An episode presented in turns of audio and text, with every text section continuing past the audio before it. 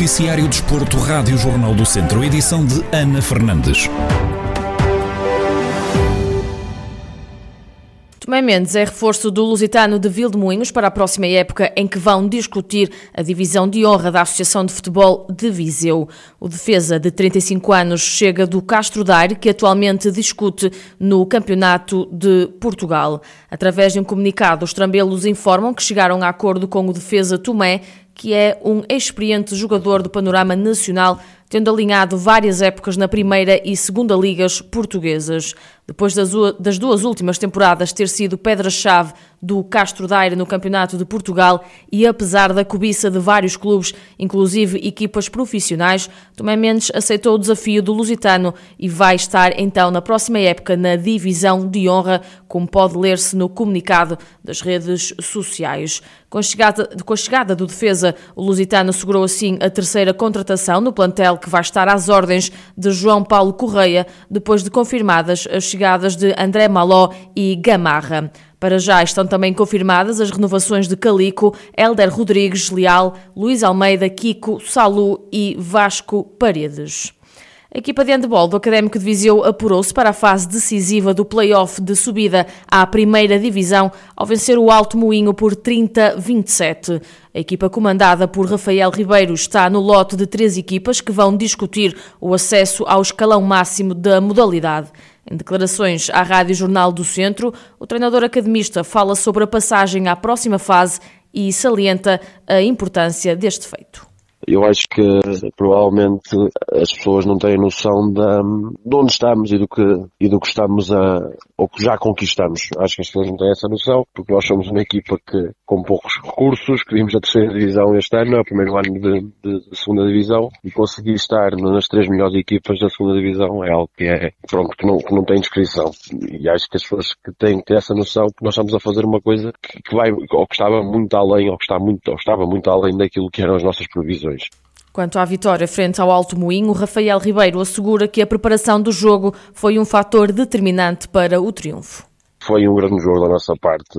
As pessoas que nos acompanham sabem que nós tínhamos perdido com, com esse mesmo adversário na Taça Portugal por 5, em que eu já tinha dito que o resultado não foi, foi um bocadinho enganador, porque dá a entender que 5 golos que, que, o adversário foi claramente superior a nós, mas não foi o caso. E nós, nós ganhamos o jogo na preparação do mesmo, porque preparamos muito bem o, preparamos muito bem o jogo. Obviamente que sabemos que, que íamos ter algumas dificuldades que acabámos por ter, mas tomámos sempre o controle do jogo, tivemos sempre a ganhar, sempre, em nenhum momento tivemos a perder, e depois acabou, acabou por ser um bocadinho injusto se as coisas não, não, não, não tivessem o desfecho que, que tiveram. Portanto, foi um jogo de superação da nossa parte, os meus atletas impecáveis, incríveis, um ótimo desempenho de todos, os que jogaram e os que não jogaram, os que jogaram mais, os que jogaram menos, e, e pronto, e tudo, tudo, tudo correu bem. É daqueles dias em que tudo correu bem e superámos, que era, que era o mais importante. A fase decisiva do play-off de subida à primeira divisão vai ser jogada na Nazaré entre a próxima sexta-feira e o próximo domingo, ou seja, de 23 a 25 de julho. O Termas Hockey Clube empatou a três golos com o Benfica B no jogo decisivo do play-off de campeão e viu os encarnados sagrarem-se campeões absolutos da terceira divisão de hóquei em patins.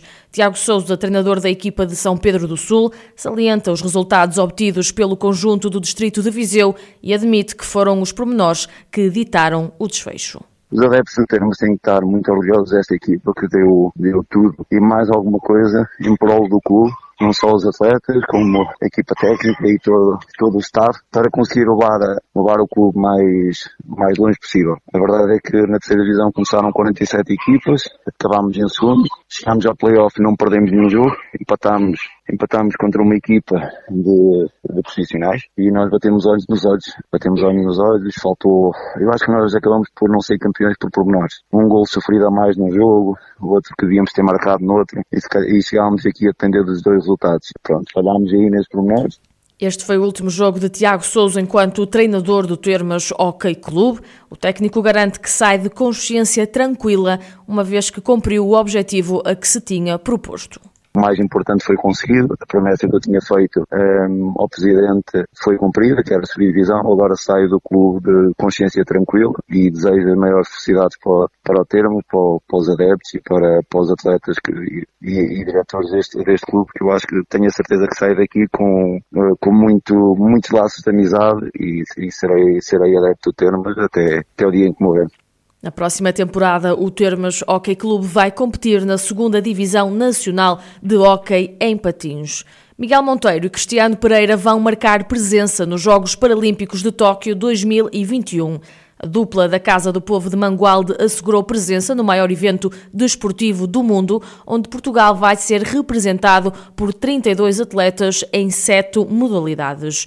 João Amaral, treinador dos dois atletas, admite que é com grande orgulho que voltam a participar nos Jogos Paralímpicos. Agora é, é continuarmos o trabalho que já vinhamos a, a desenvolver, aperfeiçoarmos as coisas, aplicarmos um pouco mais, porque já, já temos um mês, estamos um mês de jogos, e é com grande orgulho que, mais uma vez, vamos estar uh, no, nos Jogos Paralímpicos. É pela segunda vez, uh, que os três vamos estar juntos, e é um orgulho, é um orgulho imenso. Pode ser de Viseu, é um orgulho imenso. O treinador de Miguel Monteiro e Cristiano Pereira assume que tem boas perspectivas e acredita que os dois atletas podem trazer medalhas para Portugal.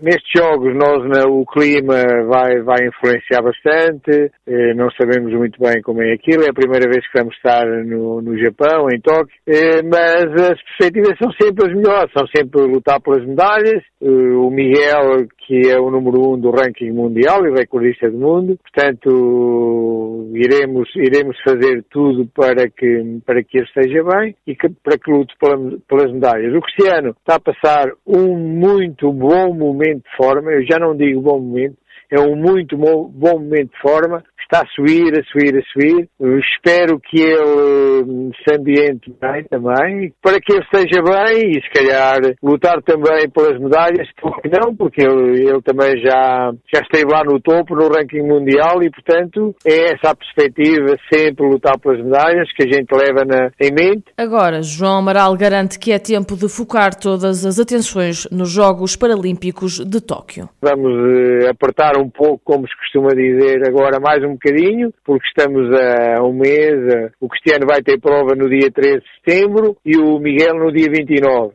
Portanto, é, é, é, o foco vai, vai estar todo virado para, para esses dias e para, para, para esta grande competição que é, que é o marco maior em qualquer, em qualquer modalidade, é os Jogos, é os Jogos Olímpicos. Olímpicos ou Paralímpicos.